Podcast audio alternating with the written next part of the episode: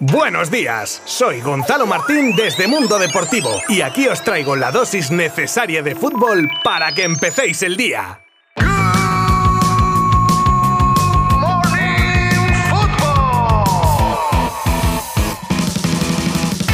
Hola, muy buenas. ¿Cómo ha ido ese fin de semana? Que ayer tocó pasar el día con las mamás, ¿eh? Como debe ser. Y hoy Good Morning Football de lunes festivo para algunas y algunos suertudas y suertudos, que sé que me estaréis escuchando tranquilamente en casa o dando un paseo. Y bueno, el resto pues aquí, levantando el país, que se suele decir. Lo primero, pediros disculpas por esta voz infame que traigo hoy, pero es que me ha atacado la alergia de una manera horrorosa. Pero dejemos de hablar de mí y vamos al fútbol, porque en el episodio de hoy vamos a repasar los resultados que se han dado este fin de semana con especial atención al Barça Mallorca de ayer. Hablaremos de la posible vuelta de Cristiano al Madrid, el pasillo o no del Atleti, el escándalo en el Bayern y más cosas que os contaré en los próximos minutos. Os habla Gonzalo Martín desde Mundo Deportivo y comenzamos ya mismo.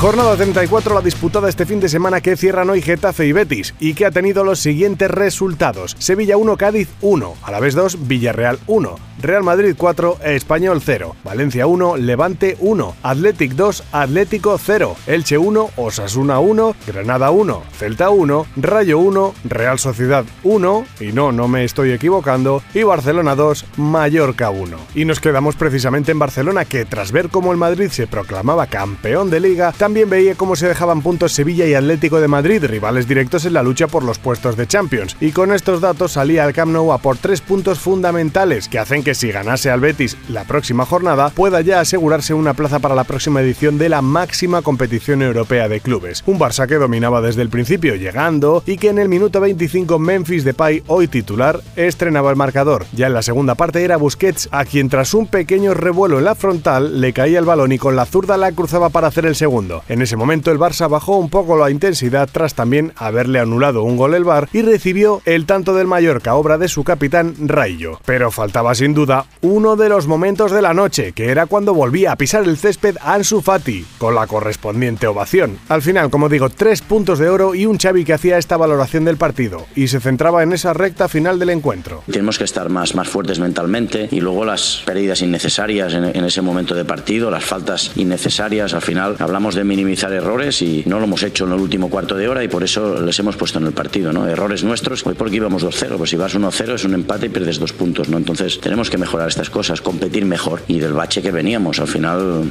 esa sensación de tener que ganar sí o sí, pues con urgencias desde que estoy en el, en el cargo, pues no, no es fácil mentalmente y hoy era muy, muy importante ganar. También tenemos sonidos recogidos tras el partido de Frankie de Jong, que destaca la importancia de la victoria y más viniendo de los malos resultados en casa. Hemos creado un poco más de peligro lo más importante es marcar las ocasiones que tenemos. Los otros partidos también tuvimos ocasiones, pero no, no marcamos eh, estas ocasiones. Ganar siempre te da confianza y eso era lo más importante hoy después las derrotas en casa y queremos seguir ganando y acabar bien la, la temporada. No sería la primera vez que se especula sobre la vuelta de Cristiano Ronaldo al Madrid. En este caso nos llega desde Mirror, en Inglaterra, que a pesar de ser Mbappé el objetivo número uno del equipo blanco, en el supuesto de que acabe quedándose en el PSG, la opción de su regreso a la Casa Blanca sería algo posible y que además contaría con mucho apoyo desde el seno madridista. ¿Veríais a CR7 de nuevo de blanco? Leo vuestras opiniones como siempre en nuestras redes sociales.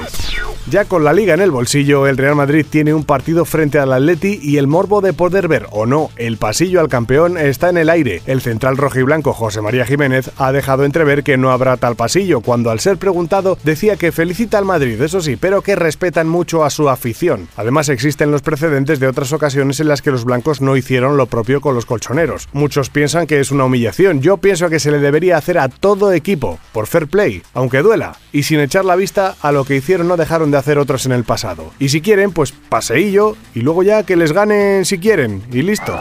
No me lo creo. qué regalo me ha dado la vida. Y es que tenemos nuevo capítulo de lo que pudo ser y no fue. Hoy, Dimitrievski, actual portero del Rayo Vallecano y el Fútbol Club Barcelona. Además, una situación que aconteció este pasado invierno cuando el portero lo tenía prácticamente cerrado con el equipo azulgrana, pero no se acabó concretando porque Neto tenía que salir y básicamente dijo, va a ser que no, que tenía contrato hasta 2023 y hasta entonces le verían en el Camp Nou. Espinita clavada para el macedonio que probablemente cambie de aires en verano, sea o no, al Barça. Este año la Bundesliga ha sido de nuevo para el Bayern, algo que ya ha perdido un poco de valor cuando lo llevas haciendo 10 años seguidos, y es por eso que la liga no maquilla en absoluto la prioridad de este equipo como es la Champions, y si tras la eliminación frente al Villarreal ya estaba la cosa calentita, ahora se junta que tras perder con el Mainz por 3 a 1, no se les ocurrió a buena parte de los jugadores otra cosa que irse de fiesta a Ibiza para celebrarlo, algo que no ha sentado nada bien ni en club ni afición, que lo tacha de escándalo. Por ejemplo, la leyenda del equipo germano, el mítico Lothar Matthaus ya ha dejado claro que es inaceptable y que Nagelsmann debería tomar medidas, empezando por cancelar los días libres tras una derrota como la sufrida contra el Mainz. Veremos cómo acaba todo esto. Florentino Pérez ha sido probablemente uno de los tipos más felices este fin de semana por la consecución de la liga por parte de su equipo. Así lo demostraba cuando se fundía en un cariñoso abrazo con Ancelotti antes de viajar a Cibeles, lugar que el presidente blanco dejó claro que no era para él, sino para los jugadores, aunque antes no dudó en felicitar uno por uno a sus chicos, especialmente fusivo con veteranos como Marcelo Benzema o Modric. Una liga no se consigue todos los días y más tras un año tan irregular como ha tenido el Real Madrid sobre todo desde el principio y con el objetivo de la final de Champions en el horizonte.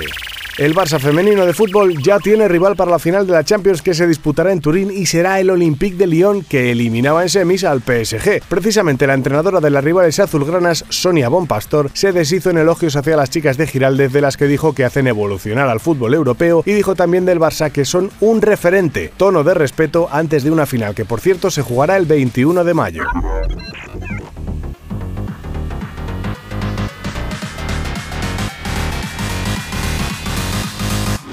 Y me despido por hoy, no sin antes felicitar al Fútbol Club Barcelona de Fútbol Sala, que en una exhibición impresionante ante el Sporting de Portugal, al que ganó 4-0, conquista así su cuarta Champions y continúa siendo el equipo a batir. Y dicho esto, muchas gracias por acompañarme un día más. Y mañana volvemos. Abrazo virtual. Adiós. Mundo Deportivo te ha ofrecido Good Morning Football, la dosis necesaria de fútbol para comenzar el día.